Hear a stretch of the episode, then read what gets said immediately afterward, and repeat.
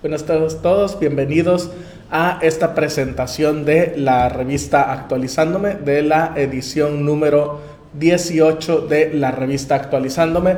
Ha sido un placer eh, colaborar en esta revista. Los acompaña eh, la licenciada Nancy Rubí Cruz Toxtega.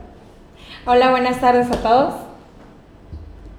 es que pensé que es lo malo cuando hacemos de dos, que a veces así como que Buenas tardes, muchas gracias por, por la invitación para la, la presentación de, de, este número 18, que estamos muy contentos de participar y pues bueno, aquí para darles la, la presentación de los interesantes artículos de esta edición. Y bueno, nos acompaña también Pablo Gutiérrez, es un gusto estar aquí. Gracias al maestro Miguel Chamlati por darme la oportunidad de presentar esta edición de la revista. Y bueno, también por permitirnos colaborar en la revista desde que inició. Eh, el otro día lo ponía en Twitter, ya van 18, 18 números, continuamos, todavía lo que falta, pero parece que fue apenas ayer cuando empezamos íbamos a, sacar apenas el número uno de manera presurosa, todavía viendo algunos temas. Y ya ahorita ya vamos en el número 18 de esta, su revista, Revista de los Contadores, una revista muy completa, muy buena, con muchísimos temas y este, hace rato que... Eh, eh, Traviata Nancy estaba leyendo la revista, me hacía el comentario de, se nota enseguida que son temas contables. Le digo, sí, es una revista contable dirigida para contadores y tiene todos los temas de actualidad en materia contable y fiscal, ¿no? Entonces, excelente y gracias por la oportunidad que nos dan de participar aquí. Le, le, pego en el codo. es nuestro indicador. Ah, Como apenas estamos en desarrollo con el teleprompter, pues bueno, de mientras a codazos, ¿no? Entonces, bueno, pues vamos a, a iniciar para, para, ver el contenido de esta revista que efectivamente para los contadores es una herramienta muy valiosa. Empecemos con, bueno, la presentación el día de hoy que correspondió al contador Pablo Gutiérrez y a una servidora. Y pues bueno, para, también para recordarles que la revista es una revista digital, es de publicación quincenal. Esto es que durante dos semanas estamos trabajando arduamente para preparar el contenido y poderles ofrecer todos estos temas. Como decíamos, es la revista de los contadores, pero créanme que no solo es para contadores. ¿eh? Yo soy abogada. Eh, trato también algunos temas fiscales, no soy contadora, pero también encuentro contenido muy interesante y sobre todo temas muy actuales. Temas como ahorita vamos a platicar por ahí algunos que son muy, muy recientes y que bueno, eh, y acaban de suceder y ya están publicados en la revista, ¿no? Entonces pueden tener la certeza de que van a encontrar muchos temas que son realmente actuales en materia fiscal, legal, de seguridad social, de defensa fiscal y otros tantos también. Entonces, contiene ligas web, esto es lo que le hace precisamente una revista digital, además de archivos descargables y videos, que esto es para enriquecer y fortalecer los artículos que, se les ofrecen en la revista, ¿no? También es un beneficio más para todos los suscriptores de la capacitación totalmente por internet. Entonces, quienes tengan esta suscripción, bueno, ya no tienen que adquirirla, ya es un beneficio adicional. Si ustedes gustan adquirirla eh, por número, eh, tiene un costo de 60 pesos y bueno, el costo de inscripción, de suscripción anual, es de 930 pesos. La pueden encontrar a través de los distribuidores oficiales, ya saben, de la página actualizándome, de su servidor, el Diablillo Fiscal, diablillofiscal.com, así como de diversos distribuidores a lo largo del país que ya están también difundiendo esta revista. Les ha parecido buena y han aceptado empezar a difundirla. Ah, dicen que se quedó congelada la imagen. Eh, ¿Podrían corroborarme nada más eso? por favor? O sea, a lo mejor piensan que estamos congelados, pero es que nos quedamos quietos, pero no. fijo. no, si nos puede confirmar alguien que, que Nada más, creo que ya hubiera venido Gilbert. Ajá, no, entonces pues entonces, Los autores y colaboradores de esta revista, aquí se los presentamos, los tenemos en pantalla. Eh, Manuel Cuauhtémoc Parra Flores, que ya nos ha compartido varios artículos muy, muy interesantes. Es contador público certificado en el área fiscal y abogado con maestría en Derecho, Derecho Fiscal, así como también es catedrático de las licenciaturas afines, Derecho, Contaduría Pública y evidentemente también de la maestría. ¿sí? Eh, actualmente se desempeña como abogado y contador público independiente y nos ha colaborado con varios artículos también muy, muy interesantes. Tenemos también a Eric Manuel Aranda Hernández, que también es abogado con especialidad y maestría en impuestos. Es catedrático a nivel licenciatura, especialidad y maestría en universidades de los estados de Guerrero y de Morelos. Actualmente se desempeña también en la práctica legal como abogado independiente. Además, es doctorante en Derecho Fiscal del Colegio Mayor de San Carlos, Campus Pacífico.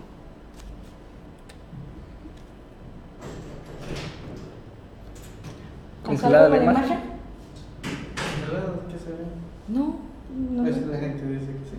Pregúntame ahí. Sí, este, pero ahí sigue viendo. Ya veníamos en la parte más interesante. No, sí nos movemos. Aparentemente sí nos movemos. Eh, si se ve congelada la imagen, favor de hacernos el comentario respectivo porque acá sí se continúa viendo la transmisión. Entonces, eh, otro de nuestros colaboradores, eh, Humberto Manzano Urbano, licenciado en Derecho y Pedagogía, con maestría en Administración, con grado de doctor en Ciencias de la Educación, catedrático a nivel licenciatura y maestría, y bueno, actualmente director de una institución educativa y también se desempeña como abogado litigante. Tenemos también al famosísimo y connotado contador Pablo de Jesús Gutiérrez Reyes, director de la firma Esfai Veracruz, licenciado en Derecho, certificado en, certificado en fiscal por la AMCP-CRS, consejero editorial de la revista Actualizándome, socio en Afinet y de la Asociación Mexicana de Contadores Públicos MX. Es expositor en temas fiscales, especialista en defensa fiscal, particularmente en atención de actos a autoridades fiscales, como visitas domiciliarias, revisiones de gabinete y determinaciones de crédito fiscal. Necesita el teleprompter para dar una biografía de mí, ni porque estamos casados. la guapísima licenciada Nancy Rubí Cruz Toxtega, eh, ella es administradora de la oficina de SFAI Veracruz aquí eh, en el puerto de Veracruz, ¿sí? colaboradora de la revista Actualizándome, eh, expositora de diversidad de temas legales, especialmente lo que es derecho corporativo y se ha metido mucho con temas de Profeco, maneja muchísimos temas de Profeco y actualmente ya está como abogada litigante también por cuanto hace temas de Conducef y de Profeco. Muy inteligente además. y continuando con nuestra, con nuestra barra de colaboradores, tenemos también a Juan Alberto Rentería, que es contador público, licenciado en Derecho, socio de la Asociación Nacional de Fiscalistas, socio de la Asociación Mexicana de Contadores Públicos en Redes Sociales, AC, y ex síndico del contribuyente por la ANAFINET ante la entonces Administración Local de Servicios al Contribuyente de Hermosillo. Uh, ¿Qué? Miguel, Miguel, ¿qué? Miguel, creo que dice Chamlati. chamalti, Miguel Chamlati ah. Toledo. el maestro Miguel Chamlati eh, Toledo, el mero mero aquí, el jefe, eh, licenciado en Derecho, contador público, dicen que sí, está congelada. Está congelada la Audio tenemos, pueden confirmarme. No se ve nada. Audio. Todos dicen qué pasó. A ver, permítanme un segundo para probar.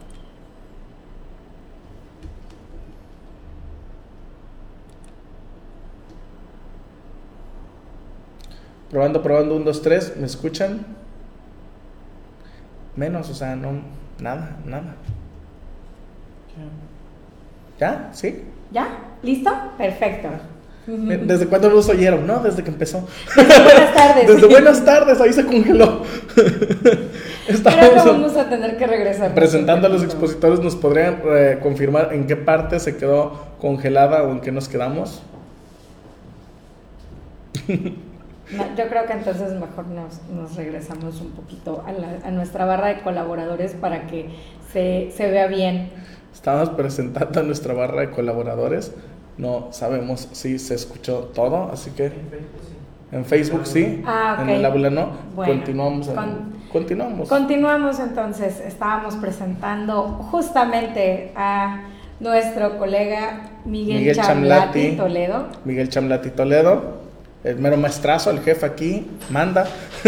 es contador público, eh, maestro, licenciado en Derecho, está haciendo actualmente su doctorado, eh, mm, es presidente de eh, directivo de Santa Fe, México. Y bueno, ¿qué les puedo decir? No es por quien estamos aquí y realmente es quien ha llevado la batuta con la revista actualizándome. Tenemos también a Wilfredo Fabián García, contador público y maestrante en impuestos, encargado del despacho contable WF Asesoría en la ciudad de Tuxtla Gutiérrez, quien también está colaborando con nosotros. El contador Ramón Ortega Díaz, también una eminencia. Eh, eh, tiene maestría en impuestos, está certificado por el IMSP, certificado por la NAFINET, certificado también en materia gubernamental y actualmente está haciendo su doctorado, del cual nos ha compartido varios trabajos, varias opiniones eh, que han sido muy, muy interesantes con su serie también de principios contables y otros tantos temas que trae a la luz. Tenemos también a José Ramón Carrillo Morales, quien es doctorante en Ciencias de lo Fiscal por el Instituto de Especialización para Ejecutivos, licenciado en Contaduría por la Universidad Veracruzana, maestría en Impuestos por el Centro de, ay, perdón, aquí sí es un poquito, de Ciencias Jurídicas de Puebla. Y bueno, es todo un, un, experto en cuestiones de impuestos y sobre todo él se dedica a la zona de Orizaba, en donde tiene atención. Eh, un, gusto también este, haberlo escuchado en sus exposiciones y está manejando mucho temas de lavado, lavado de dinero. ¿sí? ya muy interesantes sus puntos y muy, muy amenas sus charlas. De hecho, se apasiona, tiende a apasionarse con, con el tema. Y bueno, Ricardo de la Cruz. Ricardo de la Cruz Hernández es licenciado en contaduría, y maestro en Derecho Fiscal y también nos ha brindado varias aportaciones aquí a la revista. Ya se sumó actualmente como, como articulista de cabecera y bueno, vamos a estar leyendo sus publicaciones. Dentro de los temas que aborda la revista, ahora sí entramos a lo bueno, al contenido. ¿Qué contenido tiene la revista actualizándome? Uno de los temas, uno de los temas que trae la revista actualizándome en esta ocasión es el tema de la discrepancia fiscal. Este tema de discrepancia fiscal eh, soy su autor, eh, yo soy el que publica eh, este, este artículo. Y bueno, vamos a hablar un poquito de qué es la discrepancia fiscal. ¿sí? Es un artículo sencillo, conciso, no estoy haciendo artículos muy extensos ni muy complejos, me estoy remitiendo a cosas muy puntuales, muy específicas. Este artículo es breve, pero comienza por explicarnos qué es la discrepancia fiscal. En posteriores publicaciones hablaré un poquito del procedimiento de discrepancia fiscal, de las consecuencias de la discrepancia fiscal, pero empecemos hablando por lo básico, es este, ¿qué es? ¿No? Eh, ¿De dónde nace este artículo? ¿De dónde surge este artículo? Viene de un caso reciente, bueno, nos han tocado algunos, pero el más, más reciente, que es el que me hizo meditarlo, un caso reciente de una persona que recibe depósitos en su cuenta bancaria, una persona física recibe depósitos. Eh, tiene contratos para acreditar esos depósitos, de algunos de otros no tiene porque resulta que eran rentas eh, que no habían declarado debidamente.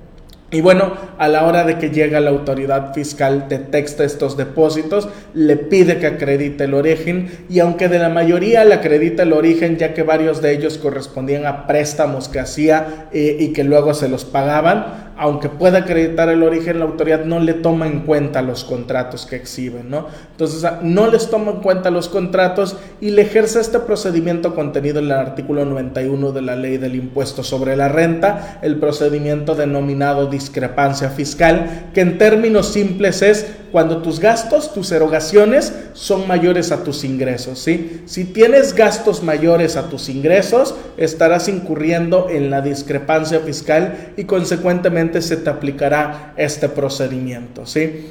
Eh, ¿Por qué surge esto así o por qué nace esto así? Recordemos que dentro de toda la clasificación de los impuestos que tenemos, eh, tenemos impuestos que graban el consumo, como el, impuesto al valor agregado y el IEPS, y tenemos impuestos que graban la riqueza, que graban el patrimonio, ¿sí? En, el, en, este caso, el impuesto sobre la renta, como su nombre lo dice, graba la renta, graba el patrimonio, ¿sí? Y el patrimonio se puede medir en base a varios factores. La doctrina nos dice que la capacidad económica de una persona guarda relación con su capacidad contributiva. Es decir, cuánto puedo contribuir, cuánto puedo aportar, cuánto puedo darle al Estado. ¿Sí? Para, en, en, materia de impuestos. Entonces van estrechamente vinculados los conceptos de capacidad económica y capacidad contributiva, porque entre mayor es mi capacidad económica, mayor será mi capacidad para contribuir al gasto público, ¿sí? De ahí se sigue que para determinar o para grabar impuestos se tome en cuenta la capacidad económica del contribuyente. Y la capacidad económica se puede medir con base en varios factores, eh, principalmente bueno, los tres que nos dice la doctrina son el ingreso, cuánto recibe la persona, cuánto gana la persona, el patrimonio, es decir, cuánto tiene la persona, y el gasto, cuánto eroga la persona. Si nosotros vamos por la calle caminando, tenemos un amigo y vemos que de repente trae un BMW y trae un reloj Rolex de oro, ¿sí? Y, y su casa es de seis pisos, pues evidentemente diremos esa persona tiene dinero, no tiene capacidad económica. ¿Por qué? Porque estamos viendo su patrimonio. Si nosotros, eh, alguien nos dice, no, es que yo no tengo dinero y gano poco, pero siempre nos platica que paga 60 mil pesos de tarjetas de crédito porque se endeuda y eh, va pagando, pues decimos, bueno, 60 mil pesos los tiene, porque donde le da para pagar la tarjeta de crédito, pues quiere decir que los tiene, ¿no? Entonces, a lo mejor no es millonario, pero tiene cierta capacidad económica. En un principio pudiera parecer que la ley del impuesto sobre la renta graba como tal solo la riqueza, pero no, la realidad es que también graba el patrimonio y también en algunos casos graba, graba las erogaciones. Discrepancia fiscal es uno de esos supuestos donde la ley del impuesto sobre la renta establece un procedimiento para grabar lo que son las erogaciones, lo que son los gastos y el propio artículo nos explica qué son erogaciones. De momento hablo brevemente de qué es discrepancia fiscal en el artículo, menciono cuáles son las erogaciones que se encuentran ahí, ¿sí? Sin entrar más a detalle, solo las menciono y posteriormente explico, explico eh, cuál es el efecto de la discrepancia, que al final el efecto es muy simple, que te acumulen esos ingresos que te los acumulen y que se considere ingresos afectos del impuesto sobre la renta y que por tanto tengas que pagar impuestos sobre los mismos. ¿sí? Básicamente ese es el efecto, eso es lo que genera, pero vamos, a nadie le gusta que de repente le salga un crédito fiscal de 1, 2, 3 millones de pesos determinados por préstamos que hizo por actividades que no iban grabadas, ¿no? O porque no tuvo cuidado de su situación financiera. ¿Cuántas veces nos ha pasado, nos han tocado casos eh, que son ingresos justificados, vienen de la actividad económica del contribuyente, vienen de actividades declaradas, pero por alguna razón, no sé por qué, sacan el dinero del banco en efectivo y luego del efectivo depositan las tarjetas y lo vuelven a depositar en las tarjetas. Y oye, ¿por qué no pagas la, la tarjeta de crédito directa de la banca en línea? No, es que no uso banca en línea, retiro en efectivo y lo pago a la tarjeta, ¿no? o este, transferencia en ventanilla. En esos temas, de hecho, lo, lo platicábamos hace poco porque tuve que hacer unos trámites en el banco es mucho desconocimiento. Siempre estos temas eh, son, sobre todo cuando nos enfrentamos a nuevas tecnologías, mucha gente le decimos, bueno, ¿y por qué no hizo su transferencia o por qué no maneja transferencias? Incluso ya se pueden manejar a través del celular. A veces tenemos la facilidad de poder pagar ya servicios o de hacer otros, otro tipo de pagos y ya no, no necesitamos desplazarnos a los bancos, ni siquiera ya es en el cajero, ya puede ser directamente hasta el celular. Desafortunadamente, eh, en materia financiera, la gente se, se resiste al cambio, la gran mayoría de la población desconfía de estas tecnologías y, la, y además de la desconfianza viene el desconocimiento. Es que se me complica, es que no lo entiendo, es que no sé qué poner aquí, es que siento que me da miedo. Entonces, cuando nos enfrentamos a todo eso, es por eso que eh, optan por acudir a la sucursal bancaria, sacar su dinero y después volverlo a depositar en sus mismas cuentas. Ah, la persona sabe que este movimiento es, de es interno, que es de su propio dinero manejándose dentro de sus mismas cuentas. Desgraciadamente el SAT para poderle explicar esa parte es muy complicado, muy, muy difícil. Exactamente, entonces de esos temas ah, comienza a hablar el artículo y a título personal les aseguro va a pertenecer a una serie muy básica que voy a empezar a escribir que se llama ¿Qué es? donde voy a explicar conceptos básicos para, de manera sencilla, directa, para que todos podamos irlos, irlos aprendiendo e irlos entendiendo. Crédito fiscal derivado de pagos provisionales del ejercicio en curso. Nos plantea la pregunta, ¿se pueden determinar créditos fiscales eh, en relación o con relación a los pagos provisionales que todavía no son definitivos, por eso son provisionales, del ejercicio que se está cursando. Es decir, ahorita en 2018, octubre de 2018, empezando, pudiera llegarme hoy una revisión y determinarme un crédito fiscal por los pagos provisionales de renta de lo que sería enero, febrero hasta septiembre, ¿sí? ¿Podrían determinar un crédito fiscal, sí o no? No sé ustedes qué opinan. Este artículo desarrolla, desarrolla el tema y nos explica. Nos hace la explicación de manera muy, muy pormenorizada, de hecho, eh, incluyendo pues toda la, la legislación aplicable, y nos hace precisamente que nos preguntemos, ¿se puede? ¿No se puede? Nos va llevando por cierto camino para poder encontrar la respuesta y crean, es muy interesante la conclusión a la que llega. Entonces, es, es un artículo de mucha, de mucha importancia, sobre todo porque tratándose de pagos provisionales, luego hay como un poquito de confusión, a veces como que sí, hay, hay quienes dicen que sí, hay quienes dicen que no, pero bueno, ya ahí este, eh, eh, a través de lo que nos escriben los compañeros, los colaboradores, Manuel Cuauhtémoc Parra, Eric Manuel Aranda y el doctor Humberto Manso, pues podemos ver su conclusión e incluso ver con ellos si la compartimos o si también nosotros tenemos nuestra propia opinión, ¿no? Pero bueno, ellos en base a los elementos con los que cuenten, que nos exponen en su artículo, nos explican esta, esta conclusión a la que llegan. Sí, narra un poco, parten de lo que es el artículo 31, fracción 4 constitucional, hablan un poquito de lo que es el artículo 6 también eh, de Código Fiscal de la Federación, eh, que de alguna manera habla que las contribuciones eh, las autodeterminamos nosotros y después se, se pasan a hacer algunos análisis de unas tesis y al final de su artículo, que es la, ah, bueno, nos explican incluso cómo se determinan los pagos provisionales, cómo se determinan en materia de, de, PTU, y lo mejor es que al final, ya al final del artículo, nos comparten un extracto de sentencia, de una sentencia del Tribunal Fiscal, de un caso en el que ya el Tribunal Fiscal resuelve esta situación de si se pueden determinar créditos fiscales por pagos provisionales de un ejercicio que apenas está cursando. ¿No? Entonces no se pierda el, artículo, es reseña sin spoilers, no voy a dar spoiler, no se pierdan el artículo, pero está muy bueno y sobre todo la transcripción que nos hacen esa transcripción de la sentencia. Sí, ese tipo de información siempre es muy valiosa. Siempre, sí. Tenerla a la mano y tenerla consultable es muy, muy valiosa. Y, ahora. ahora creo que. Mm, ah, no. Creo que se brincó.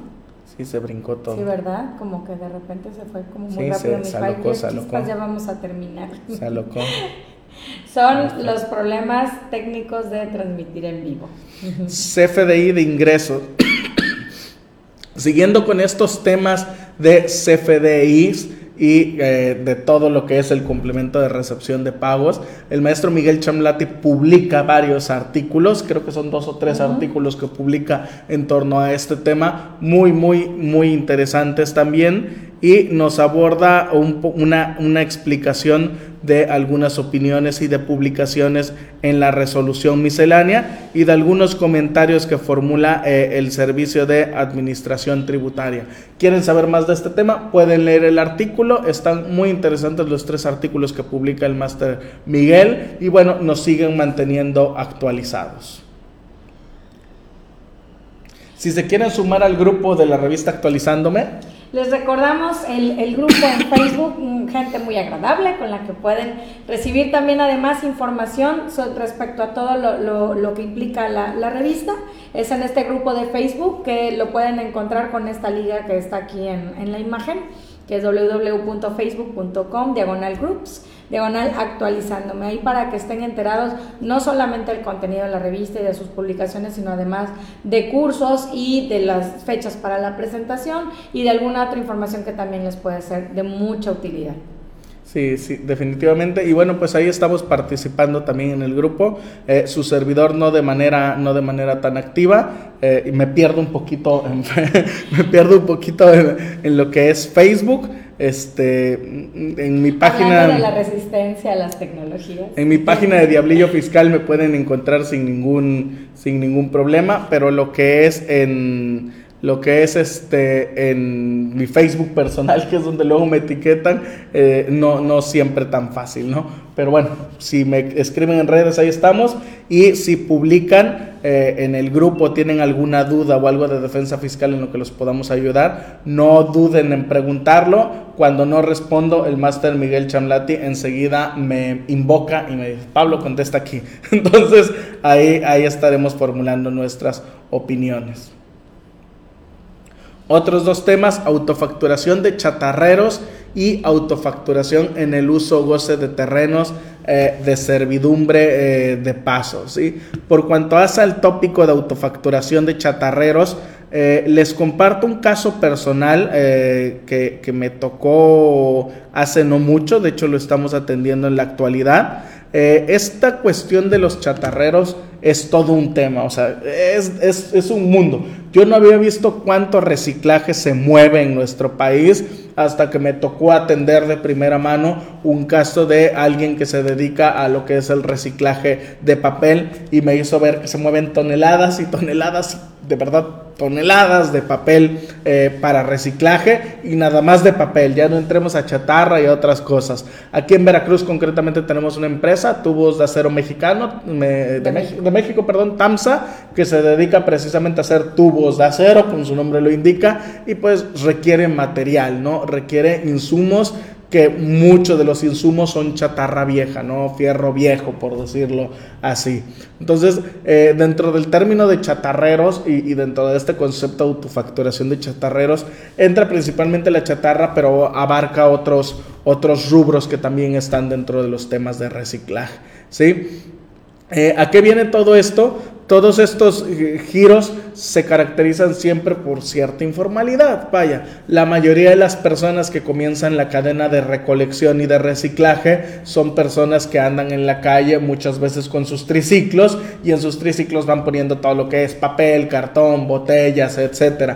Eh, pocas veces inicia directo desde nuestros hogares. La mayoría son personas que se dedican a esto y que lo llevan a los famosos centros, como, como, como de acopio, ¿no? Donde, tienen todo, todo el papel, plástico y demás. Entonces los llevan ahí, esas personas los compran y después de que estas personas de los centros de copio los compran y los recolectan, los venden ya directamente a las empresas que se dedican, ¿no? Eh, llamémosle TAMSA, llamémosle este eh, es, Grupo Escribe, lo que es este, la empresa de biopapel, todas esas empresas que se dedican a la papelería, eh, que se dedican a usar este tipo de materiales, ¿no?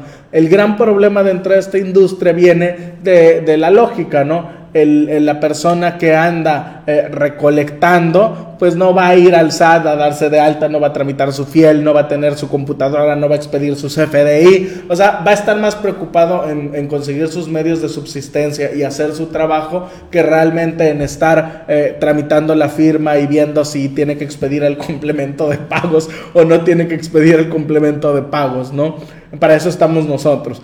Entonces, eh, debido a eso, eh, ah, es muy común que estas personas no expidan facturas. ¿sí? A los intermediarios, los intermediarios sí es común que facturen al, consumidor final, al destinatario final, pero estos, eh, estos que inician la cadena no facturan tan fácilmente. ¿no? Entonces, para como alguna manera de aceptar que hay esto, pero también de fiscalizar, porque se necesita fiscalizar y hasta a, eh, eh, dónde localizan a tanto contribuyente, pues manejan la opción de la autofacturación. Que el intermediario, en este caso, el que compra eh, ese tipo de, ser, de productos, él pueda facturar haciendo su retención, su retención de, del 5%, y con esa retención ya puede expedir la factura a nombre de la otra persona. Pone por ahí este, unos requisitos, como todo. Decían alguna vez en México vivimos en el país del sí, pero, ¿no?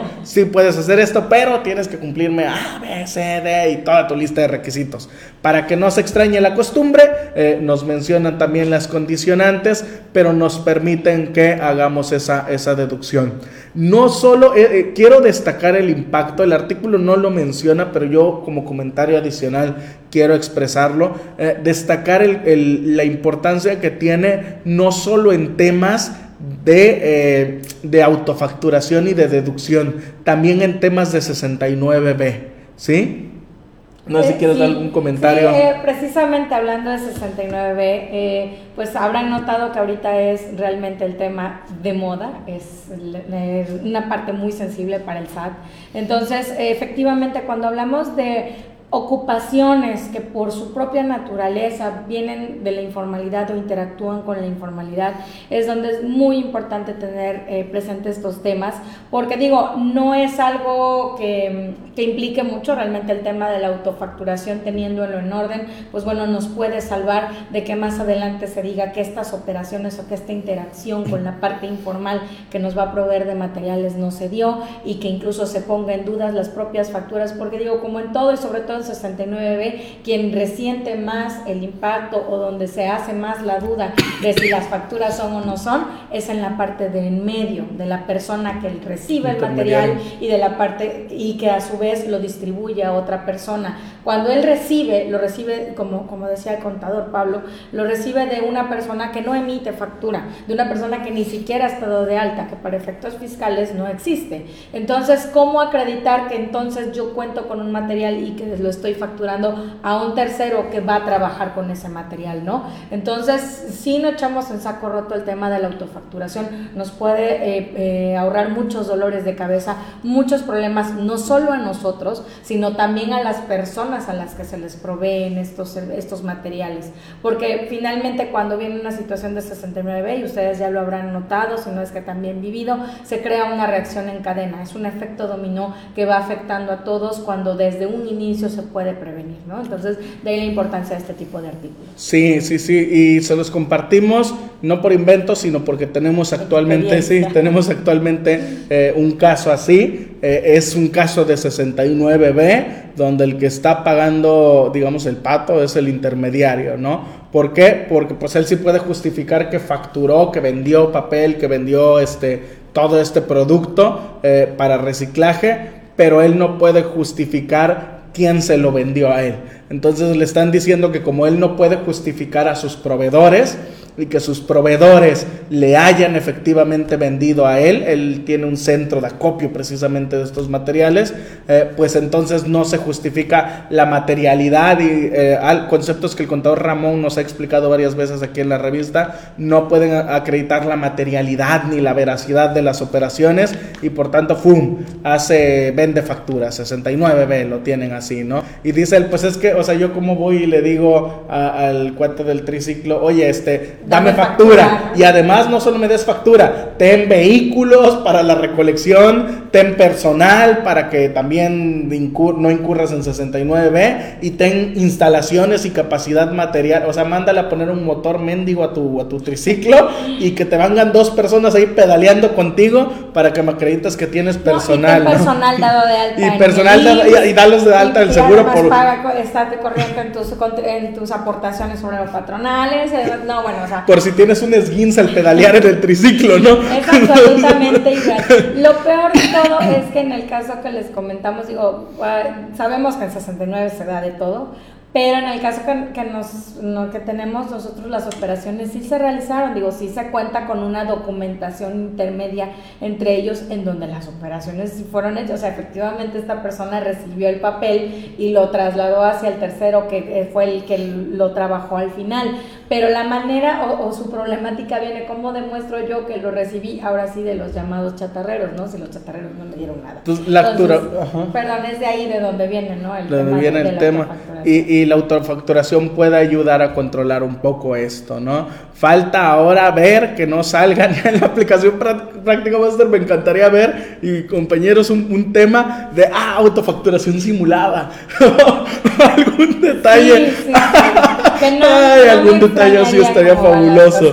Me divertiría mucho. Si algún día les llega un caso así, este, me divertiría mucho y por favor me, me, lo mencionen. Que yo creo que no, porque como hay una retención del 5%, ya dicen a lo caído, caído, ¿no? Pero no me extrañaría algún invento. si lo hemos visto en discrepancia fiscal y en otros que se dan así unas situaciones que dices esto no puede estar pasando, pero bueno, pasa, ¿no? A ver qué sucede y bueno, ahí está el tema de autofacturación, controlando un poquito más el entorno y presionando a los intermediarios para que ocupen este esquema. En nuestro caso particular, eh, nuestro cliente ya aceptó, bueno, no aceptó, como ya salió la autofacturación, enseguida dijo, yo me voy a coger a la autofacturación para ya evitarme que me vuelvan a decir que soy 69B, ¿no? Entonces, están presionando el mercado, de verdad, él no es el único, varios de, sus colegas que se dedican a estas actividades, de, eh, recolección de, de, materiales para reciclar están también sometidos a procedimientos de fiscalización y pues yo creo que el gobierno decidió que hay mucho dinero ahí que no recauda y que ya es hora de que lo empiece a recaudar porque se mueve muchísimo dinero, eh, muchísimo, muchísimo dinero y... y todo ese dinero, pues quienes eran los que iniciaban la cadena no contribuían, ¿no? Entonces es un esquema de recaudación eh, que a mí me parece magnífico, ¿sí? En autofacturación, en el uso y goce de terrenos y lo que es servidumbre, paso y uso goce en general, eh, también es otro tema que va en torno a, los, a, la autofacturación, ¿no?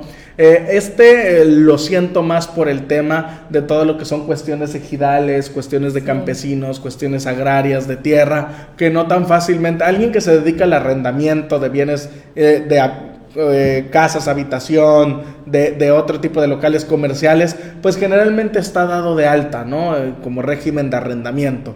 Va más enfocado a que también los que utilizan estos, estos bienes puedan autofacturar y hacer la deducción correspondiente. También pone una serie de requisitos y bueno, que el Estado no deje de recaudar. ¿Cómo va a recaudar? Reteniéndole a quienes le, les rentan los bienes. Claro, recordemos la servidumbre de paso, pues es un bien intangible eh, actualmente ya se ha regulado un poquito más, anteriormente, eh, sobre todo como era, pues, es un tema de cuestiones ejidales, pues era más de costumbre, era realmente de, bueno, es mi vecino o es el que tiene el terreno junto a mí y que pase, ¿no? Y no pasa nada. Pero conforme ha ido avanzando el tiempo, pues nos damos cuenta que este es un derecho, que es un derecho sobre el cual se tiene que cobrar y que, bueno, actualmente ya es un derecho sobre el cual también se perciben ingresos y por lo tanto, pues vale la pena también hablar de autofacturación. Porque digo, eh, imaginemos una servidumbre de paso, que es una cantidad elevada la que se cobre, porque sea una extensión grande o que sea una, una extensión o un uso bastante redituable, pues entonces sí estaríamos hablando de una cantidad que el SAT pudiera detectar, ¿no? Imagínense si yo cobro como, como servidumbre de paso por el derecho unos 500 mil pesos, que me lleguen a mi cuenta, entonces, y que le diga al SAT, no, pues es que es por la mera costumbre, ¿no? Entonces, no, por eso tenemos que recurrir a la autofacturación, que es a lo que se refiere este artículo. Por ahí Pedro Infante le paga a Jorge Negrete, ¿no? Algo parecido, sí, sí, dos tipos de cuidado. Sí, sí, sí, cuando dice que le des el agua de su rancho, pues es una situación. Que le dé paso de es una situación similar. ya Jorge Negrete podría haber. Podría haberle dicho, bueno, por Bueno, pero autofactura. No, no, no. Jorge Negrete iba a autofacturar, lo que le pagó Pedro Infante. pero bueno, eran otros tiempos. La ley del ISR solicita contar con el complemento de pagos para deducir. Es otro de esos artículos que si se los explico les voy a dar la respuesta. Va a ser así como que spoiler y ya no van a querer leer el artículo, ¿no? Entonces mejor los dejo este, intrigados. Este tipo de artículos es como película de Marvel. Si les damos todo el adelanto, van a saber, van a saber las escenas postcréditos. Entonces, realmente es de esas situaciones Luego me preguntaban, ¿cómo está Infinity War? No, tienes que ir a verla porque realmente si te la cuento, te la Como si les dijera que se muere la mitad de los Avengers, ¿no? Y no la han visto, qué chiste.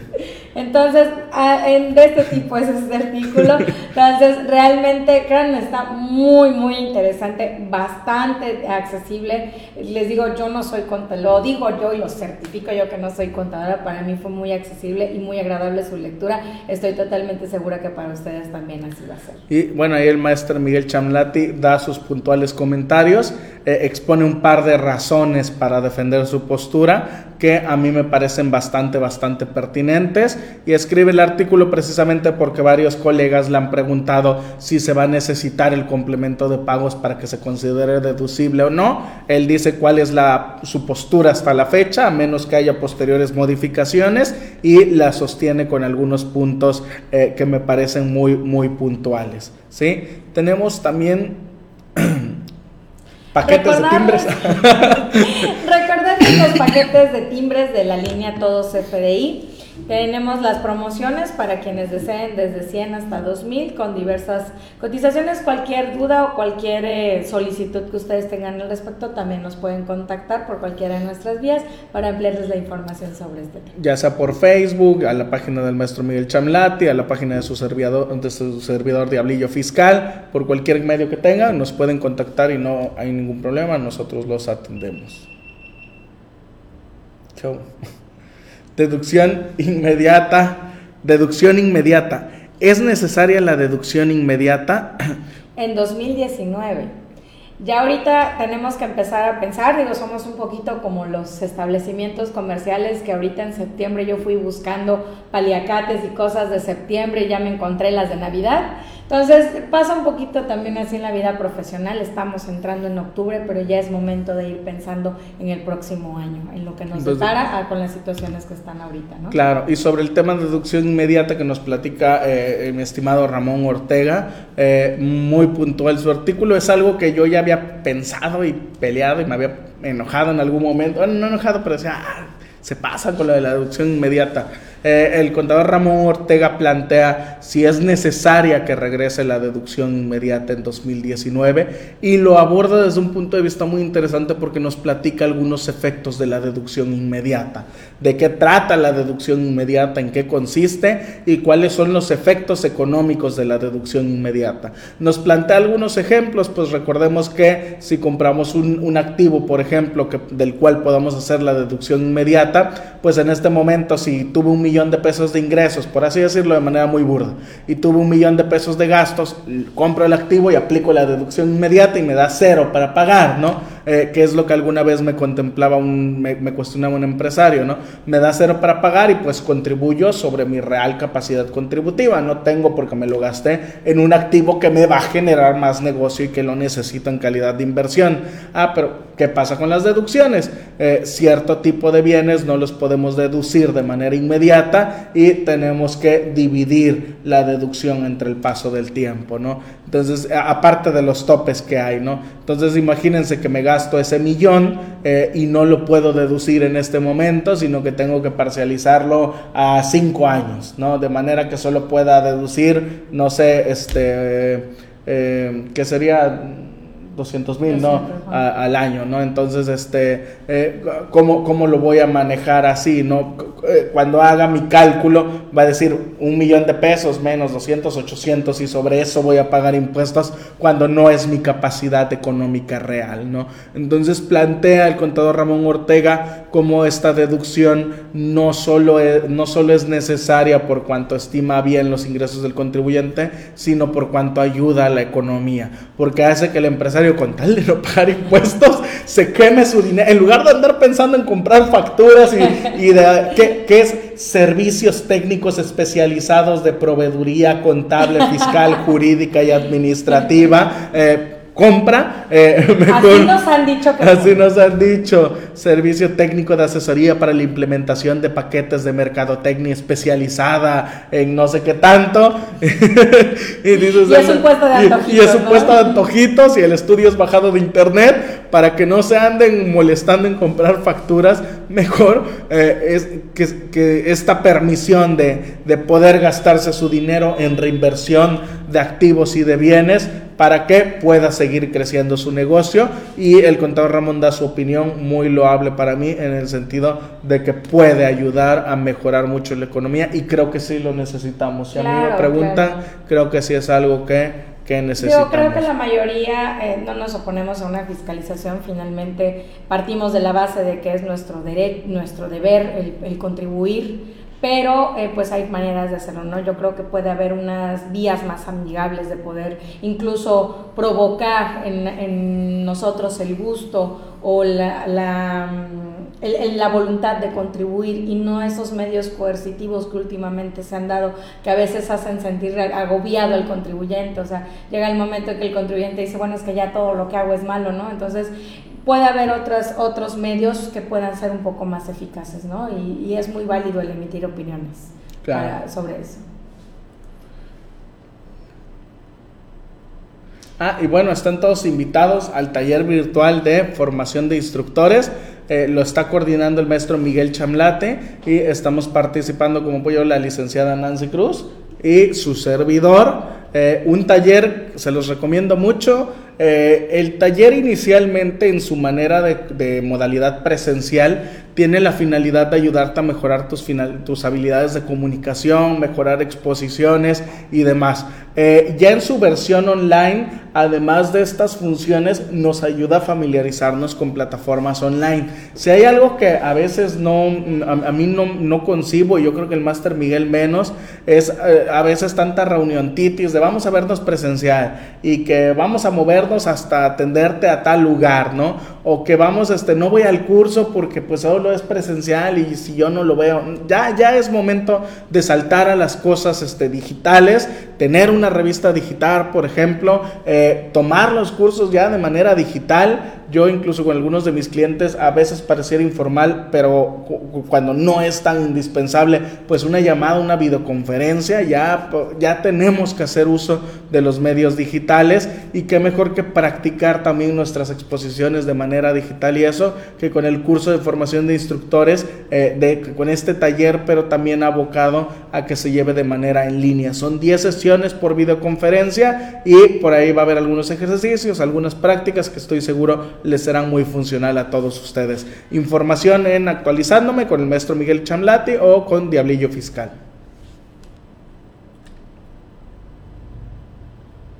actividad integradora de la potestad tributaria del Estado mexicano. Recordemos que la potestad tributaria, el poder tributario del Estado, versa sobre la facultad del Estado de crear leyes, de crear leyes que impongan tributos. Esa potestad tributaria tiene límites, tiene características, tiene un proceso incluso, y este artículo nos describe un poquito el proceso de esa, de esa potestad tributaria, de ese poder tributario, de esa facultad de crear leyes. ¿sí? Dentro de los puntos que nos menciona, por ejemplo, nos explica qué es la potestad tributaria, cuáles son los poderes de la Unión, las funciones, las funciones de estos poderes eh, los principios que rigen la potestad tributaria, que a su vez no solo son principios, se, se erigen como, como límites para este poder tributario y nos comparte, nos comparte también el proceso legislativo de cómo se estructura una norma en materia fiscal. Entonces,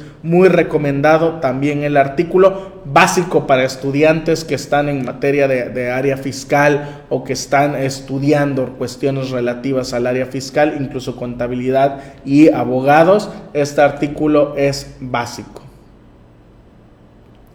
Ahí también tenemos un artículo sobre precios de transferencia como valor probatorio de deducción fiscal y materialidad de las operaciones, precisamente mi estimado Ramón Carrillo. Y bueno, lo pueden leer, eh, los invito para que sepan un poquito de este tema de precios de transferencia y vamos encaminándonos ya por tiempos hacia la parte final para que nos hables un poquito de tu tema. Sí, sí, eh, les recordamos los no antes de recordarles los beneficios de CTI, la capacitación totalmente por internet. Eh, como comentábamos, es una excelente manera de aprovechar las, las, nuevas tecnologías. No es necesario que nos estemos desplazando a otros lugares o estar agendando o a veces el trabajo o a veces la carga de, de, situaciones personales. Decimos es que no tengo tiempo. Entonces, plataformas como CTI precisamente lo que hacen es que nos dan la potestad de manejar ese tiempo, ¿no? de que nosotros manejemos nuestra agenda de tal manera que nosotros eh, nos capacitemos cuando queramos, donde queramos, desde cualquier dispositivo únicamente necesitamos acceso a internet y listo y podemos estarnos capacitando, ¿no? Entonces, qué mejor que aprovechar estos beneficios que nos da el alcance de la tecnología. Les recordamos cuáles son estos beneficios, el acceso a un amplio catálogo de videos, ¿para qué? Para que ustedes mientras están en casa, a veces no encontramos nada en Netflix, pues bueno, podemos ponernos también a aprovechar el tiempo a capacitarnos y viendo esto, estos videos. Eh, consultas, consultas ilimitadas, si tienen dudas, eh, eh, habemos varios expertos en varias materias, no solo colaboradores de la revista, sino también otros, otros colaboradores en diversos temas que los podemos apoyar y podemos resolverles esas dudas. Eh, también hay material descargable, es decir, material que ustedes van a poder tener eh, ya guardado. No va a ser necesario que tengan acceso a Internet, pero lo van a poder descargar y van a poder consultarlo y tenerlo.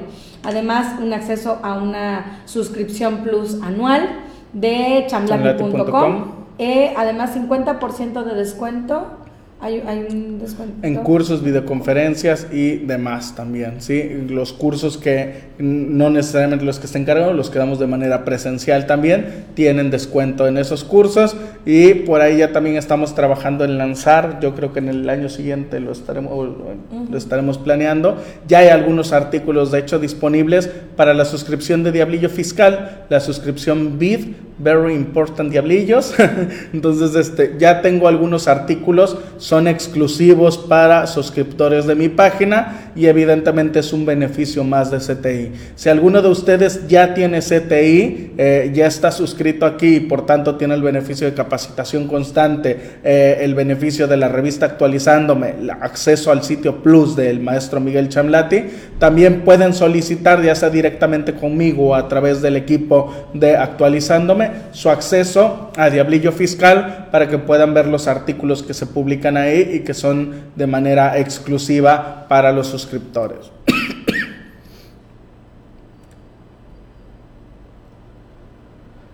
Otra de las facilidades. Otro, eh, otro de los temas que, que, también vienen incluidos en la revista en este número es, bueno, la facilidad para no emitir el comprobante de recepción de pagos, que bueno, en este mes fue, el mes que terminó de septiembre fue muy movido.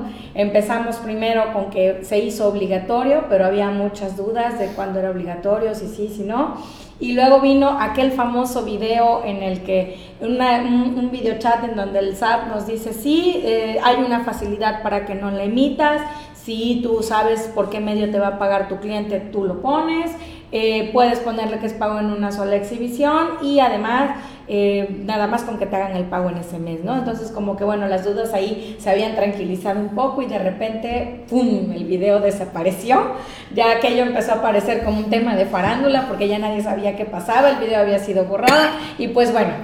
Días después apareció ya eh, publicado el anteproyecto de esta regla 2.7.1.44 que es la que nos habla de esta facilidad, pero resulta que esta facilidad no resultó ser tan, tan fácil, tiene sus requisitos y bueno, son los que nos aborda el compañero Juan Alberto Rentería. En su artículo muy puntuales nos desglosa un poco todo, nos pone en contexto y nos explica los antecedentes de todo lo que sucedió en septiembre, que fue muy, muy sonado, hasta con video borrado incluido, pero bueno, ya nos, nos, nos ponen en pormenores sobre el anteproyecto que se publicó sobre esta regla y nos hace ya poner un poquito más aterrizadas las ideas sobre este CRP para la conformidad con esta regla, la facilidad para no emitirlo.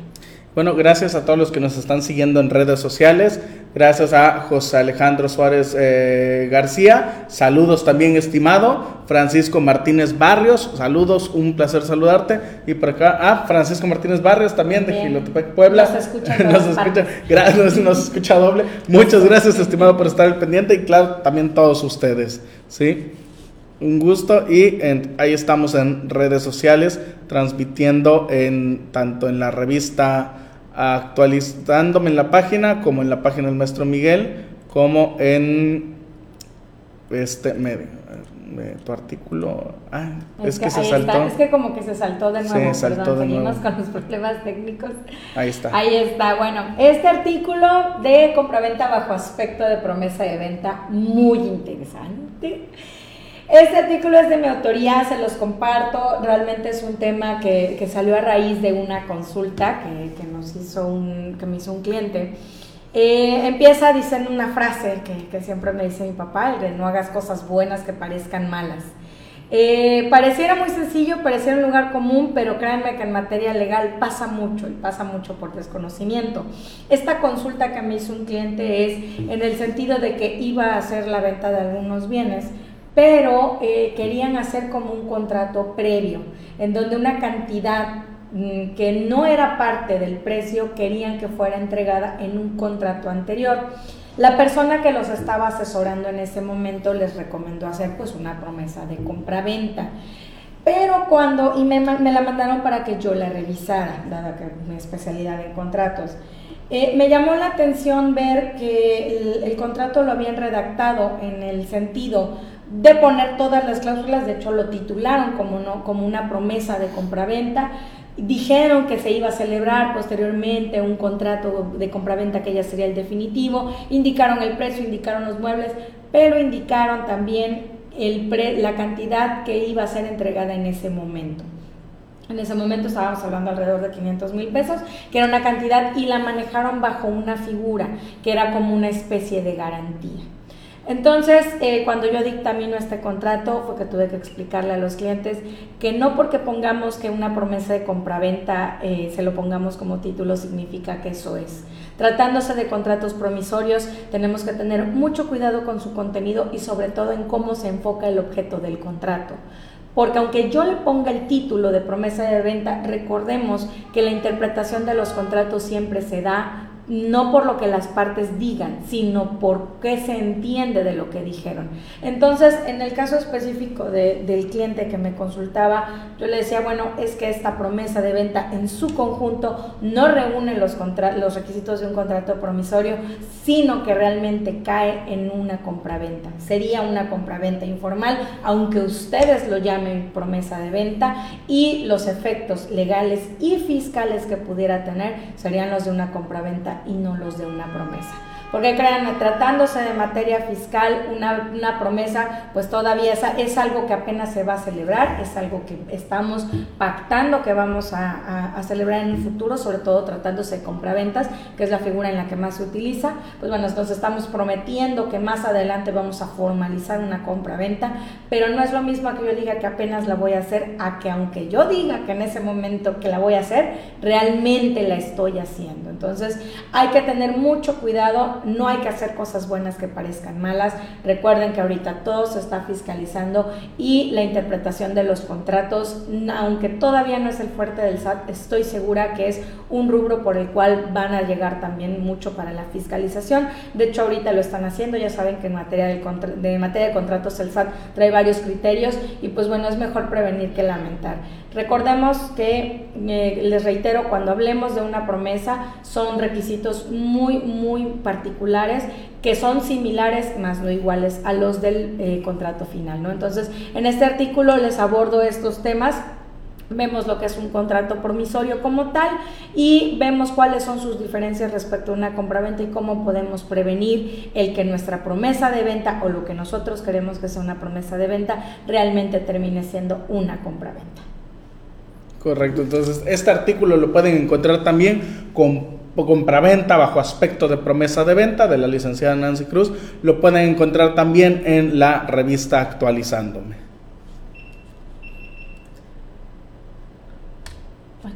y bueno, creo que se volvió a brincar, el de Buró de Entidades Financieras. En, en, en, la parte legal también tenemos algo muy interesante que es respecto al Buró de las Entidades Financieras. ¿Qué es? De hecho, muy pocas personas conocen este buró. Generalmente el buró del que hablamos es el tan temido buró de crédito, que es donde nadie quiere estar, aunque realmente todos estamos solo que con buenas o malas calificaciones.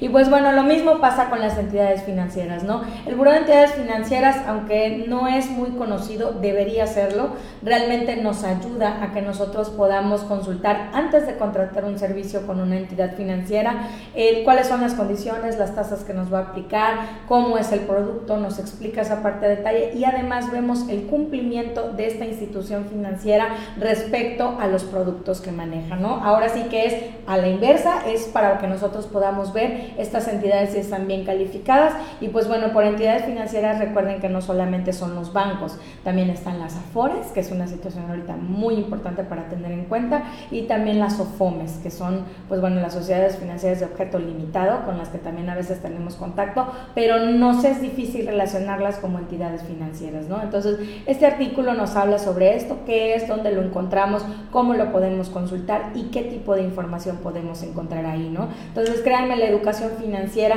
es algo que también vale la pena, vale la pena que antes de que nos embarquemos en hacer un contrato o en hacer alguna operación de adquirir algún producto de estas entidades, pues estemos realmente informados cuál es la para saber cuál es la mejor opción, ¿no? Porque finalmente pues es nuestro dinero, nuestro patrimonio y tenemos que tener todos los elementos para juzgar en dónde invertirlo. Entonces, por eso este tipo de, de artículos también son muy interesantes y además muy útiles, no solo para la vida profesional, sino para la vida diaria artículo del contador público Wilfredo Fabián García, eh, que es el Buró de las Entidades Financieras y lo pueden encontrar en su revista Actualizándome.